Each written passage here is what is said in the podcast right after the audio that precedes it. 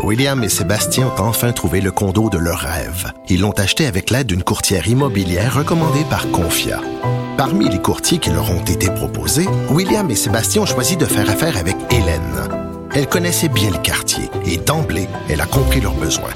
Ça a tout de suite cliqué. Mais quand même pas autant qu'entre William et Sébastien. Confia, on se dédie à l'espace le plus important de votre vie. Confia fait partie d'Espace Proprio, une initiative de Desjardins. Le retour de Mario Dumont, l'analyste politique le plus connu au Québec. Cube Radio. Autrement dit. C'est un anniversaire important. Moi, j'avais pas droit de vote, mais je m'en souviens. J'ai quand même regardé la soirée électorale. Euh, j'avais 14 ans. Euh, je vous ramène le 4 septembre 1984. Ça faisait 35 ans euh, hier. Et notre prochain invité, ben oui, gagnait une élection spectaculaire, une majorité qui n'avait jamais été atteinte au Canada. Il devenait premier ministre du Canada, Brian Mulroney. Bonjour. Bonjour Mario. Eh, vous célébrez ça hier? Soulignez ça? Ah, ben, c'est-à-dire, on a, on a fêté ça, mon épouse et moi, très, très tranquillement, très discrètement. OK. Euh, ramenez-nous, parce que là, on est le lendemain, on est le 5. Ramenez-nous 35 ans en arrière. Là. Brian Mulroney a gagné hier soir, il a fêté un peu. Mais là, le lendemain matin, il est premier ministre du Canada. faut former un conseil des ministres, mettre la machine en marche. Vous étiez dans quel état d'esprit là, il y a 35 ans, le lendemain de l'élection? Ah ben j'étais, j'avais pas dormi vraiment, euh, Mario, euh, le soir euh, ou durant la nuit, et pour toutes sortes de raisons, comme tu imagines. Et le lendemain, on a monté, on est allé à cette île. Euh, qui est une autre partie de mon comté pour le pour le lunch, puis ensuite Ottawa. Et c'était vraiment le lendemain matin, le 6. Euh, j'étais à Stornoway, la résidence officielle euh, du chef de l'opposition. Que vous aviez habité à peu près depuis un an, un an et demi? Depuis à peu près un an. Et là, sont, sont arrivés le, le secrétaire du Conseil des ministres, le greffier, également avec euh, des rapports et des recommandations et des documents d'études, des questions d'urgence pour le gouvernement national. J'ai parlé à M. Turner, qui était premier ministre, pour s'entendre sur une date de changement de, pour la passation des, pouvoirs, euh, qui était le 17 euh, septembre. Et je me suis assis presque immédiatement pour essayer de commencer le, la construction d'un gouvernement. d'un cabinet. Hein. Euh, c'est vraiment ça la première étape. Est-ce qu'il y a un moment, là, puis ça peut être euh, euh, dans un véhicule en circulant, ça peut être dans votre douche. Est-ce qu'il y a un moment où vous vous êtes dit, wow, là, j'ai travaillé pour ça, j'ai couru, j'ai serré des mains, j'ai pas eu le temps de m'arrêter jamais pour y penser. Mais là, j'ai l'espèce de poids de la responsabilité de dire, ouais, là, il n'a plus au-dessus de moi, c'est moi le premier ministre du Canada avec tout ce qui vient avec. Oui, effectivement, Marius, mais c'était justement la nuit du 4 au 5 et j'étais dans une maison pas loin du manoir Como où j'avais j'avais travaillé comme boss boy et comme waiter. Et où vous aviez célébré votre victoire. on, avait célébré là. Mais nous, Mila et, moi, puis les enfants, nous étions dans une maison à part. Et euh, pas loin de la, la, petite maison euh, de, mon père à Bécomo, où, il est décédé en, en 1965. Alors, euh, il a travaillé toute sa vie. Et la, la, vie des employés de la Québec North Shore était réglée et dirigée, dans le fond, par des, des, sons. À 7 heures le matin, oups, on entendait euh, le bruit de l'usine. À 4 heures l'après-midi, euh, c'était du ce qu'on appelait du, travail d'équipe, du shift work. Alors vers 7 heures le matin, j'étais au lit, mais je dormais pas, et j'entends le sifflet de l'usine qui a fait réveiller mon père, ben, c'est-à-dire mon père quittait pour le travail, et puis je, pensais à lui, euh, qui était électricien, qui a élevé six enfants dans une petite ville comme Bécomo avec deux emplois. Euh, il a travaillé comme un bœuf pour ça, puis j'ai pensé à lui, qui est décédé dans une maison à peu près 100 mètres d'où j'étais. Et euh, c'est là je me suis dit, dans le fond, pour lui, wow! il aurait été euh, Mhm. tellement émerveillé par ça. hein. Mhm. Euh, ça, c'était le, le, le, le- le moment, pour moi, le moment de la campagne. Mhm. M. Mulroney, euh, les débuts ont été quand même pas faciles. Je- le souvenir de la première année, par exemple, de votre mandat, une couple de ministres se sont mis les pieds d'un plat, dans, dans certains cas avec des maladresses qui ont passé pour des gros scandales, mais que quand tu regardes ça, c'est pas mal plus des, maladresses de débutants, des affaires qui se faisaient pas. C'est, quand tu arrives avec toute une nouvelle équipe, c'était pas si facile au début, là. Pas du tout, tu as raison, Mario. Il y avait. Euh, J'avais, par exemple, prenons tout simplement une province, j'avais, j'avais hérité au- du- au Québec un comté, le comté de, de Roque-le-Salle. Ah, ben, on a fait élire euh, 58. Alors, il y en avait 57. 57 flambant- nouveaux. neufs Ouais. qui n'étaient pas au courant des règles, des règlements, les, quoi que ce soit. Alors, il y a eu des maladresses, il y a eu des problèmes. Euh, on appelait ça, la presse à Ottawa appelait ça des, scandales, mais il fallait le dire vite, hein, c'était pas des, tellement des scandales que des, erreurs de jugement, de, de, de, de nouveau.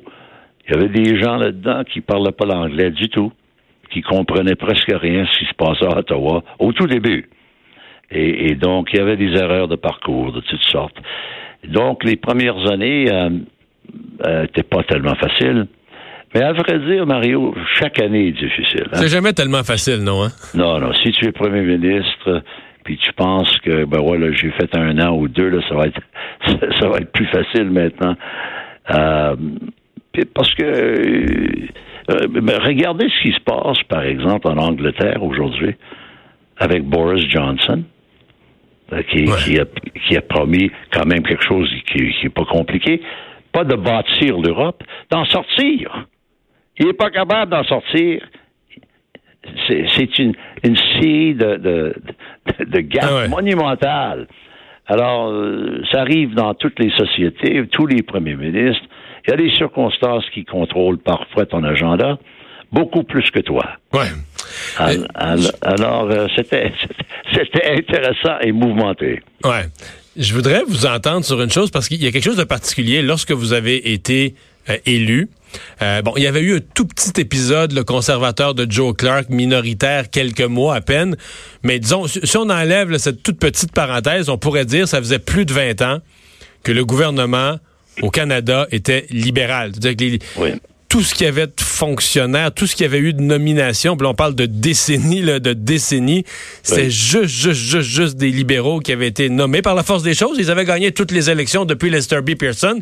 Ça, ça, ça a signifié quoi ça, pour vous au début d'arriver, de dire là, en 1984, le Parti conservateur est de retour au pouvoir, mais après euh, quasiment un, un quart de siècle de règne libéral. C'était un mur infranchissable euh, au tout début. Euh, les libéraux avaient nommé euh, euh, les, partout. Euh, tu te souviens, durant la campagne électorale, le- les nominations de M. Trudeau, même en sortant, en quittant, il a nommé 200 personnes, des juges, des sénateurs, des fonctionnaires, des sous-ministres, et ça n'arrêtait pas. Alors, moi, j'étais pris avec ça, y compris, bien sûr, des nouveaux ministres et des nouveaux députés, etc. Donc, donc, le nouveau ministre, il arrive, il est dans son ministère. Tous les sous-ministres ont été nommés par les libéraux. Le rang d'en dessous, les sous-ministres adjoints, les directeurs Ah de oui. programmes, tout le monde est nommé par les libéraux. Ah non, c'est- alors, moi, je disais à, à mon caucus, la seule façon que tous ces beaux gens-là euh, vont commencer à, comprendre qu'il faut collaborer avec nous de façon intime et régulière, c'est lorsqu'ils croient que nous allons gagner un nouveau mandat.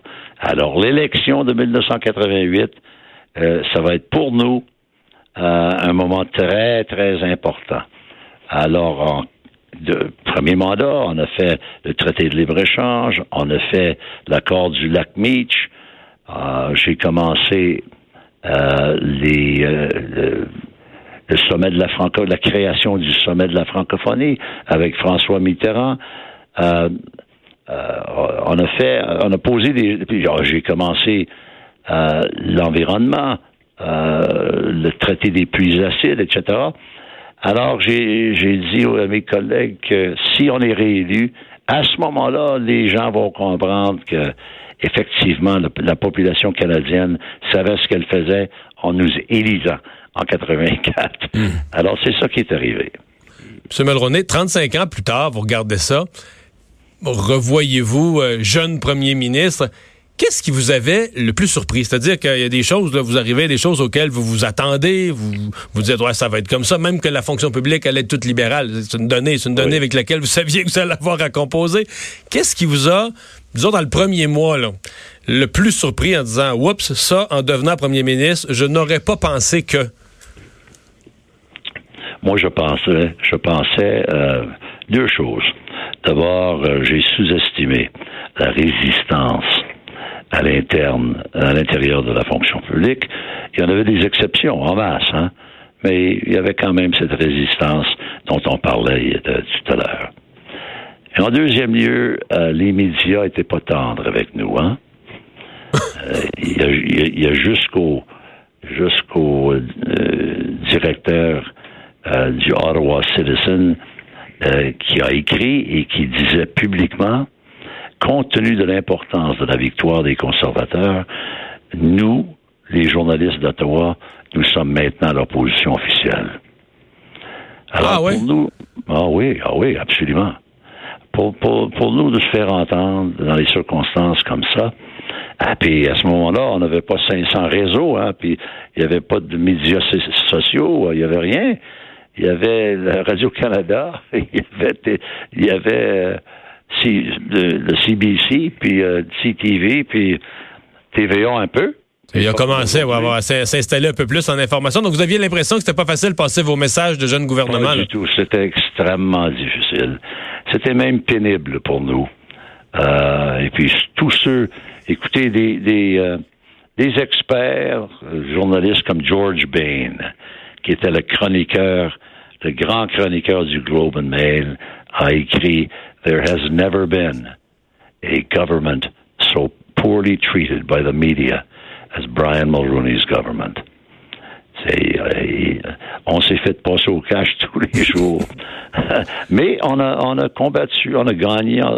Puis on a, euh, ce qui me surprend maintenant, Mario, quand je regarde ça avec le recul de 35 ans, je me dis, compte tenu de l'opposition féroce des médias et, des libéraux puis des néo-démocrates, etc., compte tenu de tout ça, mon Dieu, on a quand même réalisé pas mal de choses. et, été réélu en 88. Euh, avez-vous un souvenir de parce que bon, je pense que ça s'est passé à l'histoire que vous avez eu une relation euh, à la fois chaleureuse sur le plan humain, à la fois productive sur le plan politique avec votre voisin du Sud, euh, Ronald Reagan. Avez-vous un souvenir de votre première premier contact, première conversation avec lui? Oui, ben la première conversation, c'est qu'il m'a appelé à Bécomo le soir du vote. Ah, le soir même, OK, OK. Mais, mais peu de temps après, mon assermentation, le 17 septembre, euh, je me suis ramassé à Washington pour le lunch avec lui. Et euh, j'ai, je me suis dit, ouais, euh, je comprends maintenant. Pour, quand on le voit en privé, là, intimement, là, comme ça, là, puis lui aussi, il était hautement critiqué, hein. Je dis, oui, je comprends maintenant pourquoi les Américains euh, ont, vraiment une affection euh, pour cet homme. Euh, puis je me suis dit, au Canada, je vais m'assurer que des choses importantes se passent entre nous. Puis effectivement, c'est là où on a commencé à Québec, au Château Frontenac, en 85. C'est là où on a commencé le traité de libre-échange. C'est ce fois-là que vous aviez chanté ensemble, là? C'est ça. je m'en souviens. Le Sainte-Patrice. Oui, ben on s'en souvient, le sommet des Irlandais. ben oui, on a, on a, chanté When Irish Eyes Are Smiling. Et puis même, tu, je vais te donner un, exemple. Un exemple. Certaines, euh, certains membres de la, la, la, la, presse anglaise à Toronto disait Oh, mais c'est quelle humiliation pour le premier ministre du Canada de, chanter comme ça avec le président des États-Unis. Moi, je, moi, je dis à mon caucus euh, conserve la bobine. On va le jouer dans la campagne électorale, on s'en va vers une nouvelle, une nouvelle majorité. Puis c'est ça qui est arrivé. On a gagné une autre majorité en 88. Et je conserve quand même de lui, de mes, premières rencontres avec Mitterrand, avec George Bush, Margaret Thatcher, le pape, il était un des premiers, le, pape, euh, le chancelier Cole, Nelson Mandela, euh, qui était un autre des grands. Alors j'étais, j'ai eu le grand privilège, Mario, d'être là au moment où il y avait des joueurs importants à travers le monde qui dirigeaient leur propre pays. Et j'ai hautement apprécié leur courtoisie vers le Canada et leur appui euh, du Canada dans les moments difficiles. M. Mulroney, dernière question. Vous avez été euh, vous avez été élu, donc on l'a dit, il y a 35 ans. Vous avez été là pendant environ 9 ans. Ça a passé vite? Vous avez le sentiment d'une crise à l'autre, d'un téléphone à l'autre, d'un voyage à l'autre? Vous avez l'impression que ça a passé vite ces, années-là? Oui. C'est. Euh, j'ai pas perdu mon temps. J'ai perdu, j'ai comme Robert Clich disait, on n'a pas perdu notre temps, on a perdu un peu d'illusion, mais pas plus. Alors, non, j'ai hautement aimé l'expérience, mais je, réalise euh, avec un certain recul qu'il y avait des moments extrêmement pénibles pour moi et ma famille, mais c'était dans, l'intérêt, on a passé à travers ça dans l'intérêt du, du pays. Et puis, si je regarde le bilan aujourd'hui, c'est pas un bilan parfait, mais je suis satisfait de ce qu'on a essayé de faire. M. Mulroney, merci beaucoup d'avoir euh, pris le temps de nous parler aujourd'hui. Plaisir, Mario. Au revoir. Au revoir. Brian Mulroney, premier ministre du Canada, à partir de, du 4 septembre 1984. Ça a fait 35 ans hier. Ça doit quand même être quelque chose. Si tu dois entrer dans un tourbillon qui, qui essaie juste de de ah, suivre un peu pendant quatre ans. Euh, fait, je fait un second mandat. Là. Mais tous les premiers ministres disent ça. Tu vas d'une affaire à l'autre, d'une crise à l'autre, d'un téléphone, un voyage, tu repars. Tu essaies de garder la tête hors Première chose que tu sais, tu es, revenu en campagne électorale pour demander un deuxième mandat. Ben, Puis le tourbillon repart. Le tourbillon repart. Euh, pendant qu'on parlait à M. Mulroney, il y a eu une nouvelle de dernière heure là, ici euh, au Québec, à, Granby. Nouvelle d'importance. On suivait ça. Vous en avez parlé tantôt. le père de la fillette de Granby était de retour en cours pour une demande de remise en liberté. Bien, puis croyez-le ou non, parce que certains vont, vont peut-être sursauté, mais le, père a été remis en liberté. Euh, donc, euh, décision du juge Gaétan Dumas. Restera à, savoir les conditions à respecter, là, qui risquent quand même d'être euh, nombreuses. Faudra voir. mais donc, une caution à déposer, il va y avoir une série de choses sûrement. Exact. On est en attente de ces détails-là, mais le juge qui renverse donc la précédente décision en juin dernier, on sait que l'avocat du père faisait valoir des, de, nouvelles informations. On parlait de deux, deux documents, documents ou piles de documents, mais deux éléments qui avaient été déposés en commençant ce matin qui, que l'avocat du, du, père avait l'impression que ça pouvait faire euh, pencher la balance. Et euh, bon, évidemment, je voyais déjà sur les réseaux sociaux euh, en quelques minutes certaines réactions négatives, évidemment, de, de, de, Québécois qui sont surpris de voir ça. Faudra ben, moi, je trouve ça étonnant.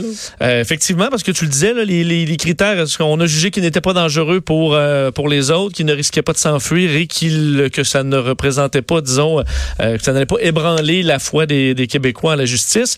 Il faudra voir ce qui, ce qui sera la réaction des gens. Évidemment, je, suis un peu choqué, là, je, surpris en étant prudent, parce que étant donné qu'il y a des, des, non-diffusions, des clauses de non-diffusion, surtout, franchement, moi, on sait rien, là, parce qu'on ce qu'on connaît mal, il y a quand même il y a des accusations graves de négligence et autres, mais on connaît mal le partage de responsabilité ou le partage entre le, la belle-mère et lui. Là, on sait que la belle-mère est accusée, elle, euh, carrément de, de, de meurtre. Oui, c'est ça.